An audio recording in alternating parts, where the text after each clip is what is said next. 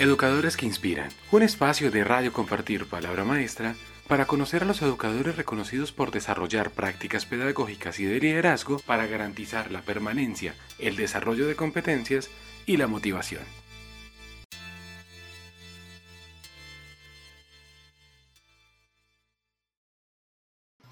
Un cordial saludo a todos. Antes que nada, recordarles que pueden escuchar este podcast y ver esta entrevista en nuestra página web, compartirpalabramaestra.org y en nuestras redes sociales que nos pueden encontrar como Palabra Maestra en Facebook y arroba Palabra Maestra en Twitter. Hoy nuestra entrevista está enfocada en el marco del reconocimiento educadores sobresalientes en épocas de pandemia. Recordemos que este reconocimiento surge como una propuesta de la Fundación Compartir para destacar a esos educadores que inspiran con su labor y dedicación en tiempos de pandemia. Nuestros invitados de hoy son Johnny Sánchez, Carlos Martínez, Yorladis Aristizábal y Albani Rivera. Ellos son educadores de la institución educativa San Rafael y se postularon a este reconocimiento en la categoría de rector urbano y su institución educativa con su propuesta La Escuela Sigue Viva, de la cual ya hablaremos más adelante. Educadores, bienvenidos a este espacio de la Fundación Compartir. Muchas gracias. Muchas gracias. Una alegría estar acá con ustedes. Muchísimas gracias. Para iniciar, queremos que nos cuenten un poquito más sobre la institución educativa San Rafael, conocer cómo es su contexto socioeconómico, saber cómo estaban en materia de tecnología antes de que empezara todo este tema de la pandemia y de la educación virtual. Bueno, yo contextualizo un poquito. Eh, la institución educativa San Rafael queda en el municipio de San Rafael, en el oriente antioqueño. Es la única institución del municipio urbana tenemos dos sedes urbanas, una de primaria y una de secundaria, pero también tenemos 13 sedes rurales. Nuestra institución tiene 70 maestros, tenemos tres coordinadores, el rector, tenemos orientadora escolar, también tenemos docente de servicio de apoyo. En la media nosotros tenemos tres modalidades articuladas con el SENA. También atendemos programa para adultos, tanto nocturno como dominical. Nosotros prácticamente atendemos el 80 o el 90%, eh, tenemos el 80 o el 90% de la matrícula, nuestra institución eh, en el municipio. Es una, es, una institución tipo campestre. Esto como para contextualizarnos un poquito. ¿Cómo estábamos en, en tu pregunta es cómo estábamos en, en tecnología antes de la pandemia, ¿cierto? Entonces, eh, nosotros contamos con los elementos básicos tres salas de sistemas en las sedes urbanas. Obviamente estas salas de sistemas servían para las clases de los niños y de los jóvenes, sobre todo las clases de tecnología e informática, pero presenciales. Eh, pero que nosotros contáramos o que los niños contaran pues con otras ayudas adicionales, no. Lo básico en nuestra institución educativa. Obviamente tenemos pues los televisores, algunos televisores que hacen parte pues como de, de esos espacios pedagógicos, tanto en la sede urbana como tanto en primaria como en secundaria, algunos televisores. Estaríamos hablando más o menos de ocho televisores entre las dos sedes. Es bueno anotar que tenemos una población más o menos de 1.700 estudiantes. Entonces, ¿Cómo hacíamos? Pues prácticamente nos tocaba rotar estos espacios para que la población estudiantil sacara como el mayor provecho, ya sea entre las salas de sistemas y ya sea con los televisores. Entonces, eh, sí, muy limitados, pero con esto nos defendíamos tratando pues como de sacarle el mayor provecho. En la parte tecnológica, al inicio de la pandemia, nosotros hicimos una encuesta tipo formulario Google Drive para determinar qué estudiantes por grado tenían la posibilidad de conexión, qué equipo manejaban, si era computador, si era celular. Y producto de, ese, de esa encuesta nos dimos cuenta que tan solo un 15% contaban con posibilidad de conexión en, al inicio de la pandemia. Entonces por, por eso decidimos que las guías, y como éramos un municipio de baja afectación, iban a ser entregadas completamente gratis gratis en la institución a cada uno de los estudiantes para que no se atrasaran en el proceso académico. Sin embargo, es importante resaltar que a medida que ha ido avanzando la pandemia, hemos detectado que cada vez más estudiantes han aunque sea un celular, un smartphone con daticos, a veces apoyándose en, en, los profesores, en nosotros como directivos, logran conectarse para enviar las actividades.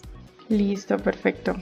Sí, eh, en la parte socioeconómica, que, que, es otro componente de la pregunta, pues como señala el rector, nosotros atendemos a la mayoría de la población. La población de San Rafael en su gran mayoría es víctima del conflicto. Yo creo que ese es un dato importante porque en algunos casos nuestros estudiantes viven con abuelos, con tíos, madres solteras, ¿cierto? Entonces esas condiciones socioeconómicas son complejas eh, en la localidad pues estamos en un municipio que dentro del renglón de la economía se destaca por la producción energética. Acá tenemos varias represas, entonces en el entorno rural hay una buena cantidad de espacio ocupado por bosques. Hay algunos productos de pan coger que cultivan algunos de los campesinos, pero la mayoría de, de la ruralidad es en conservación de bosques en torno pues a la producción energética. Bueno, buenísimo. Entonces, como decía ahorita la coordinadora Yurladis sobre um, que crearon un formulario y todo esto, eh, nos gustaría saber, aparte de eso, qué otras estrategias o si, si llevaron a cabo alguna otra estrategia o actividad que realizaron, digamos, para continuar con el proceso educativo de los estudiantes. Y pues supongo que de ahí fue donde nació la iniciativa llamada La Escuela Sigue Viva. Sí, pues en, el campo de las estrategias son muchísimas. Eso es lo primero que hay que señalar, son muchísimas y se adecuaron al tipo de población que tenemos, ¿cierto? Y a las características particulares de ellos. Entonces, vamos a hablar, por ejemplo, desde el componente académico. La compañera Yorladi señalaba, pues lo primero fue hacer un análisis del sistema institucional de evaluación, pensarnos un poco la evaluación más de carácter formativo, hacer la reflexión entre docentes, trabajar con consejo académico, definir un CIE, transitorio, eh, plantear unos criterios para el diseño de guías, que fuera accesible, que los padres de familia pudiesen acompañar en la casa, ¿cierto? En este ejercicio flexibilizar muchísimo el componente curricular. Nosotros venimos en un ejercicio de, de resignificación de toda la gestión académica de la institución. Digamos que los productos los habíamos terminado de construir el año anterior y, y este consideramos que íbamos a empezar a ejecutarlo, pero eh, la pandemia nos obligó a repensarlo y a flexibilizar mucho sin descuidar los elementos pues esenciales. En ese mismo orden de ideas, por ejemplo, en los grados superiores, como señalaba el rector, nosotros tenemos media técnica en convenio con Servicio Nacional de Aprendizaje, con el SENA. Entonces mantuvimos las medidas técnicas activas con encuentros sincrónicos, encuentros asincrónicos. Eh, se generaron microaudios explicativos porque algunos estudiantes era la única forma de comunicarnos con ellos. Microvideos, y hablo de microvideos porque un canal fundamental para la comunicación es el WhatsApp. Entonces, para que se pudieran cargar, para que pudieran llegar eh, a las familias. Bueno, en, este sentido, pues con, los grados superiores y en general, pues con todos. Si nos vamos a la ruralidad, pues en la ruralidad nos pasa por las condiciones geográficas que en muchos lugares incluso la señal de, del celular no, no llega. Entonces la familia tiene que buscar un lugar especial de la casa o de la finca para poder recibir la llamada, organizar toda esa logística para que los padres estuviesen pendientes del momento en que el profesor iba a llamar. Muchas de las llamadas se hicieron a través de, perdón, muchas de las retroalimentaciones de los procesos académicos se hicieron a través de llamadas. Los docentes rurales, por ejemplo, desarrollaron algo muy bonito que fue enviar, eh, primero empezaron a leer cuentos a, cada vez que llamaban a los niños, pero entonces se encontraron que era más fácil hacer los audios y enviarlos porque empezó a ocurrir algo y es que las, las mamás decían que cuando los niños escuchaban la voz de su profesora o de su profesor, se motivaban más para desarrollar las guías. Entonces empezaron con ese ejercicio de trabajar la parte de literatura, eso fue pues bastante valioso. En ese mismo sentido, los maestros rurales manejan un proyecto particular que se llama Microcentro, entonces ellos entregaron plántulas a las familias, plántulas de, para manejar una huerta, eh, una huerta casera, se le entregó a todas las familias un kit de 25 plántulas para que las llevaran a sus casas, las cultivaran. Y algunas de las actividades que propusieron en las guías estaban asociadas al trabajo pues de la huerta y así como estas son muchísimas estrategias. Y estoy hablando solamente del campo académico, voy a dejar ahí porque mis compañeros también tienen mucho que decir. Ah, para complementar a mi compañero, es importante destacar que en los grados de la media se, y en, especial sobre el, en el grado 11, se continuó con el preuniversitario y los simulacros para las pruebas saber. También quiero agregar que en el trabajo que se hizo, no solamente en la ruralidad, sino en el urbano, es que a medida que iba avanzando la pandemia fue muy lindo porque los profesores fueron desarrollando unos productos muy interesantes, unos videos explicativos, y esos videos a través de un convenio con la parabólica fueron transmitidos porque aquí en el municipio en muchas partes tienen es la parabólica eh, del municipio, entonces podían ver a su profesor explicando matemáticas o explicando la actividad de español o eh, diferentes actividades.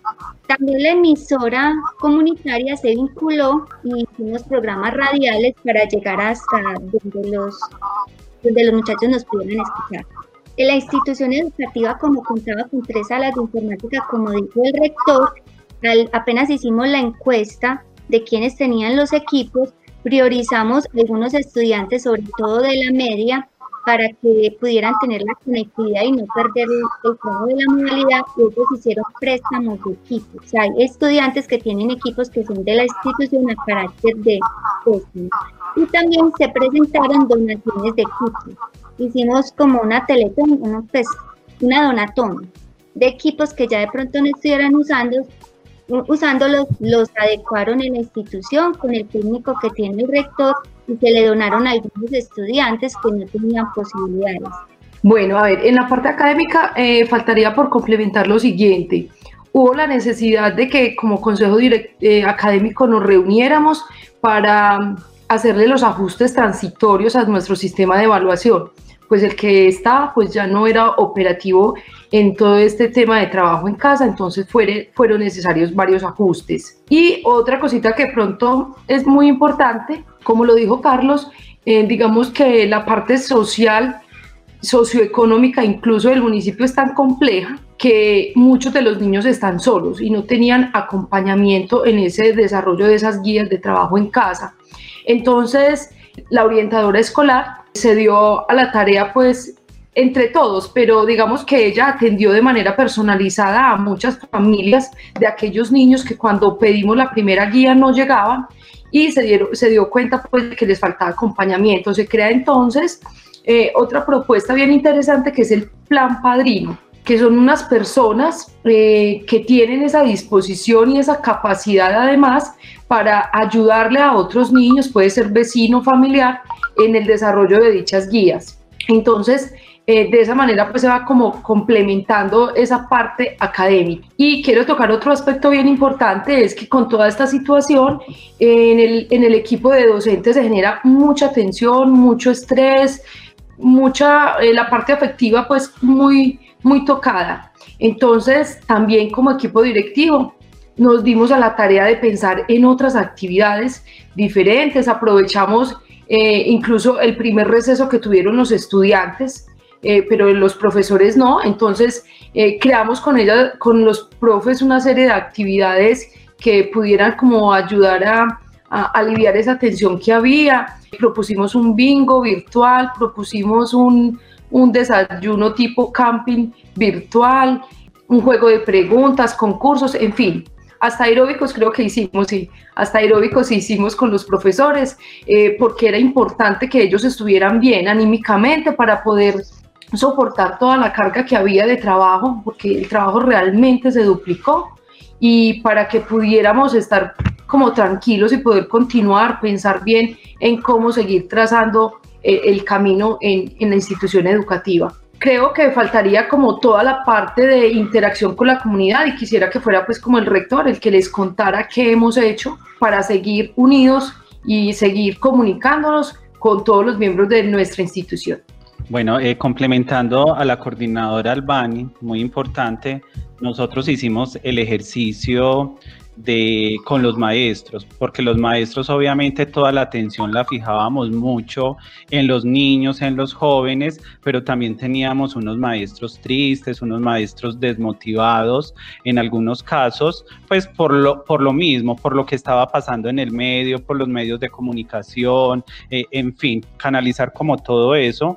Entonces también quisimos hacerles a ellos unos diálogos motivacionales eh, por medio, pues, eh, en las, en las diferentes plataformas eh, en temas relacionados pues con, con, las emociones, ¿cierto?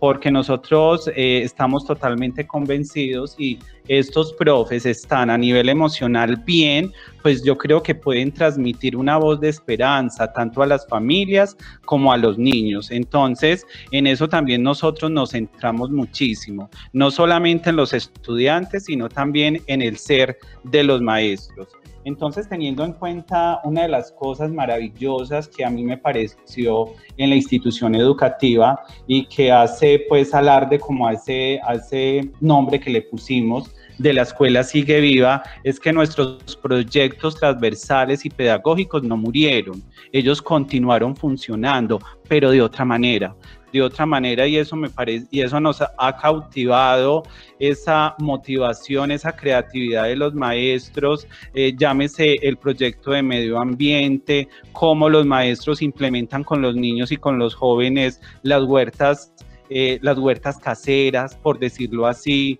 como las maestras de español eh, también eh, teníamos unos planes para este año diferentes del lanzamiento de una revista, del plan lector de la institución y esto se pudo dar, se pudo dar de, otra manera.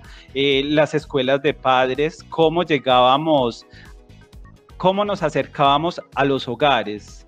entonces aquí nos generó muchos interrogantes al principio. Bueno, entonces eh, las familias, nosotros convocarlas por plataformas a veces es complicado, ellos no manejan el Meet, ellos no manejan el Zoom, ¿cómo hacemos? Eso tiene un acceso limitado a las personas.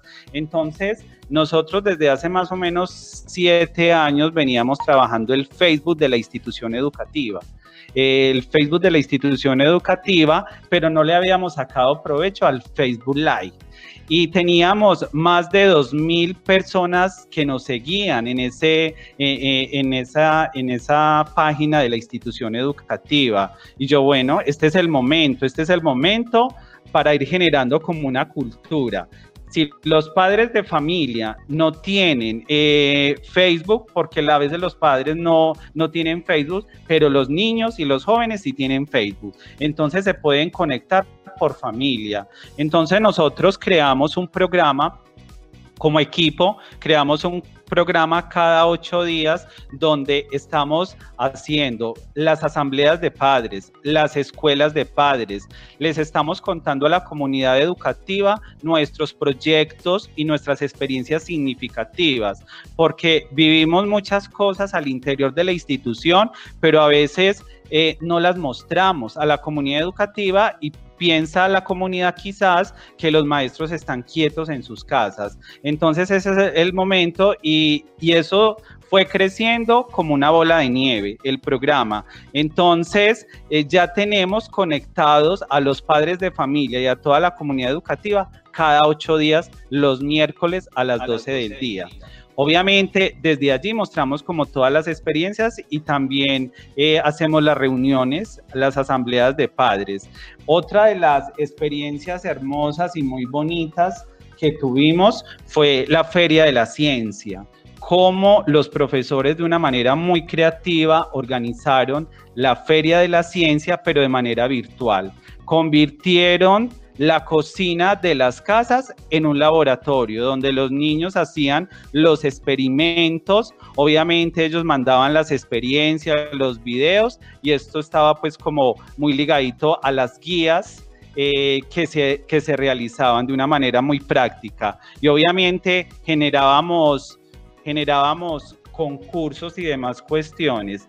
Este año yo reuní al consejo directivo porque uno de los ingredientes que nosotros le pusimos al presupuesto fueron los estímulos a los niños, estímulos encaminados a premiar los mejores proyectos eh, en cada una de las participaciones. De hecho, nosotros también hicimos eh, la feria de el Día de la Antioqueñidad pero lo vivimos en familia, utilizando también las diferentes plataformas, realizamos eh, las trovas, los concursos, los bailes, los padres de familia se disfrazaron en sus casas, mandaron las evidencias, generamos unos concursos y unos estímulos impresionantes y los logramos concretar porque nuestra institución educativa, por decir algo, en el Día de la Antioqueñidad, llegan aproximadamente o, nos juntamos aproximadamente entre 1.500 personas y 2.000 personas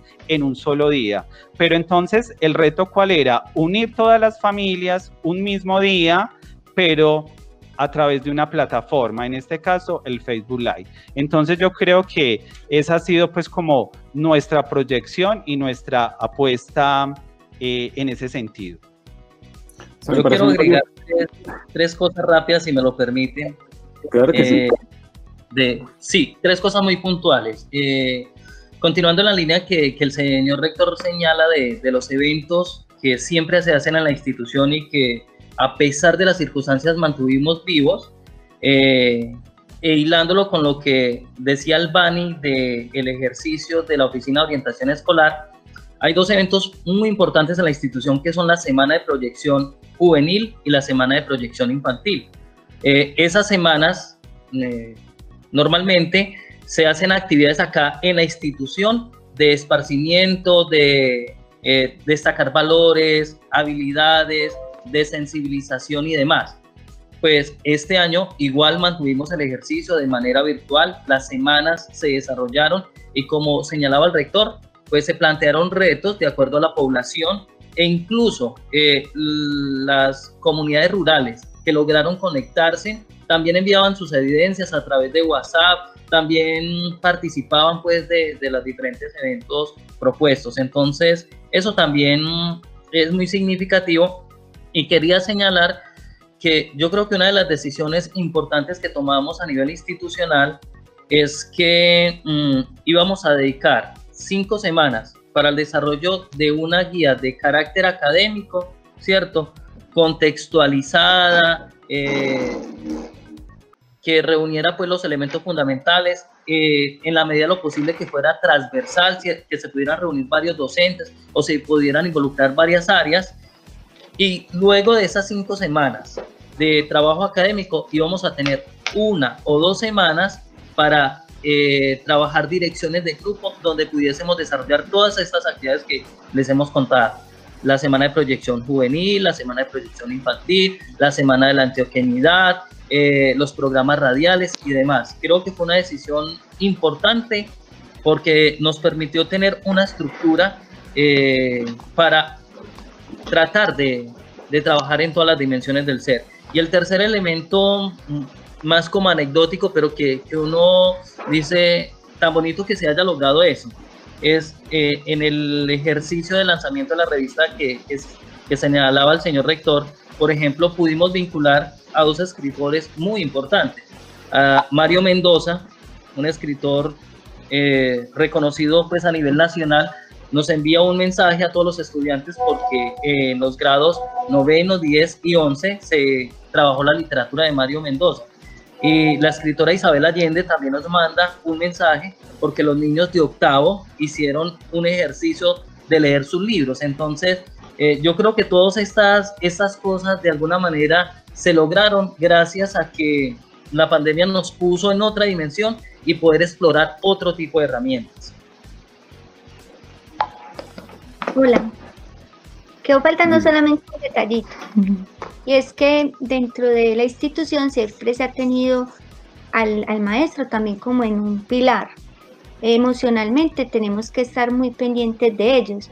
Y el día del maestro, que fue muy cerquita de cuando todavía las cosas no estaban, o sea, todavía estábamos metidos muy en la dinámica y estábamos explorando, no se perdió la, la, ¿cómo se dice? La costumbre de celebrar ese día. Ese día se decoró un carro, el rector con tapabocas, con una carita desde lejos, fue casa por casa donde estábamos los, los docentes y les llevó un desayunito. Y fue muy significativo porque muchos de los profesores decían, no lo le esperábamos. Y, y, y, se emocionaban, inclusive, o sea, uno se sentía muy, muy, muy conmovido, porque era inclusive la época donde uno todavía no, uno creía que qué pasó, Dios mío, y no entiendo. Y, y en realidad fue muy, muy emotivo esa celebración. De resto, ya mis compañeritos han ido hablando de todas las actividades, no un poquito más tiempo. Hasta celebramos el Día del Amor y la Amistad con los maestros, porque siempre, siempre es costumbre en la institución hacer una celebración con los maestros de amor y amistad y hacer pues como esos reconocimientos especiales, porque eso le da mucha vida a una institución educativa. Entonces también tuvimos la oportunidad de disfrutar de una serenata eh, con todos los maestros y ellos felices. Qué bueno. O sea, pero es que esto ya es a modo de reflexión mía, eh, y hemos hablado con muchos docentes y nos han dicho lo mismo, que, que, esta pandemia, más allá de alejarnos, lo que ha hecho es unirnos aún más, no solamente entre, entre los pares académicos, sino también con toda la comunidad educativa. Han vinculado padres de familia la forma que antes no se vinculaba cuando el colegio estaba en la anterior normalidad y no en esta nueva normalidad. Pero entonces, tenemos una pregunta y la pregunta del millón para cada uno de ustedes. Y es, ¿qué pasaría si eh, el próximo 19 de noviembre ustedes fueran uno de los reconocidos por la Fundación Compartir? Empecemos con el rector. Bueno, ¿qué pasaría? Pues primero brincaría de felicidad, pero no a nombre propio, a nombre de todo un equipo que viene construyendo esta propuesta, empezando por los coordinadores que ni siquiera está, no están atrás míos, sino que están a los lados, porque la institución educativa pues la conduce un equipo directivo y somos muy unidos, y, yo creo que ese ha sido pues como uno de los éxitos eh, de, de, que, de, de, nuestra propuesta, pues a nivel interno que nosotros la sentimos y la vivimos eh, yo creo que es esa unión, esa planeación. Entonces, primero me pondría supremamente feliz. Eh, segundo, obviamente, este premio, este reconocimiento estaría dedicado a los maestros, a los maestros, a los niños, a los jóvenes y a nuestros padres de familia y a nuestra comunidad educativa porque yo creo que esto ha sido un trabajo mancomunado, empezando desde los también a esos niños que día a día nosotros sufrimos muchísimo por ellos, porque en sus actividades escolares están atrasados, porque les buscamos padrinos, porque de una u otra forma luchamos para que estos niños y estas niñas eh, no decaigan y, y retenerlos en el proceso escolar para ellos también iría dedicado este premio y este reconocimiento. Qué lindo. Listo, ahora el coordinador Carlos. Bueno, eh, como dice el rector, lo primero, mucha felicidad, ¿cierto? Mucha felicidad, eh, agradecimiento, agradecimiento con, con toda una comunidad, con un municipio, que cree en la institución educativa, que cree en los ejercicios que, se están desarrollando y sentiría mucho compromiso y creo que así lo asumiríamos todos acá.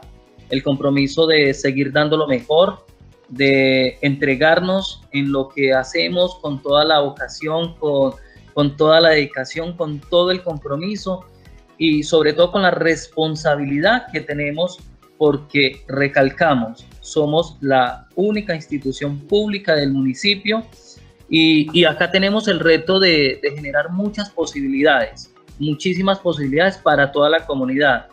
Que, por ejemplo, mm, el chico, los chicos que vamos a graduar en 11, que ellos tengan la perspectiva de quienes deseen pueden continuar su proceso de formación con el SENA, que los que, que se presenten a las universidades para que mm, sigan su proceso de formación en ellas, ¿cierto? Que ya no les dé temor, miedo presentar un examen de admisión, y eso lo hemos venido logrando, que alcancen becas, que desarrollen actividades de emprendimiento, que reconozcan las características de su territorio y que vuelvan sobre él y, y vean las bondades, porque estamos en un paraíso. San Rafael es un municipio hermoso, maravilloso, de muchísima riqueza.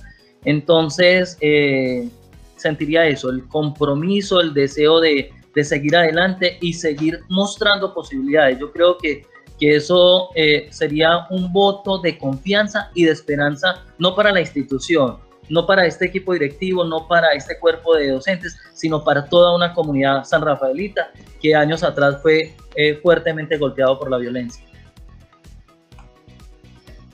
La verdad, yo soy muy emocional. Yo me emocionaría tanto, tanto que hasta lloraría, creo. Porque yo viví la violencia acá, o sea, yo, yo llegué a la institución cuando la institución era otra. Y ver cómo ha ido evolucionando, me fui, mientras me vinculé, volví, y ver ahora cómo estamos sería como que, que por primera vez San Rafael brillara, no por la guerra o no fuera reconocida porque es que aquí hay mucha, muchos problemas, digamos, sociales, sino que en realidad este trabajo que hemos hecho tantos años por fin dio frutos. Y en realidad sí, reconocer a todas esas familias, porque uno que habla todos los días por teléfono, lo llaman a veces hasta las 11 de la noche, se les va el, dedo y lo llaman a uno. Uno dice, las mamás están angustiadas, están perdidas, pero ellos saben que estamos nosotros aquí para apoyarles y sería como un premio para ellos. A mí me parece que el papel de los acudientes, de los que están acompañando, estos procesos, los docentes, han sido vitales y sería muy emocionante. Yo sé que, pues, me quedo sin palabras. Realmente, eh, Carlos dijo muchas cosas. Yo soy casi de acá y yo sí me emocionaría mucho. Buenísimo. ¿Y la cordial Bani? Bueno, sí, yo creo que es, es innegable que el primer sentimiento sería pues de muchísima alegría. Eh, valorar mucho, eh, no solo no solo las familias, los niños, el trabajo que han venido haciendo, sino también valorar mucho el trabajo de los docentes. Eh, no me sorprendería porque creo que hemos venido haciendo las cosas muy bien hace mucho tiempo, hemos venido trabajando juiciosamente como institución y creo que eso, valorar, valorar todo lo que se ha hecho, sentirme muy contenta por, por porque los frutos se, se vean de todo lo que de verdad hemos querido hacer por nuestra querida institución. Listo. Muchísimas gracias, muchísimas gracias por esa dedicación, por esa, por esa vocación que tienen con los estudiantes, de verdad. Es, es, muy gratificante verlos y ver cómo, cómo se entregan a ellos. Y pues aquí, qué bueno que hayan podido compartir todo eso para que más personas conozcan iniciativas como la, como la de la Escuela Está Viva, de la institución San Rafael. Y pues muchas gracias. Muchísimas gracias a ustedes. gracias a ustedes. Muchas gracias por este espacio que nos brindaron. No, ustedes gracias de verdad por el tiempo. Les enviamos un abrazo enorme y nos vemos entonces el próximo 19 de noviembre. A ver qué pasa.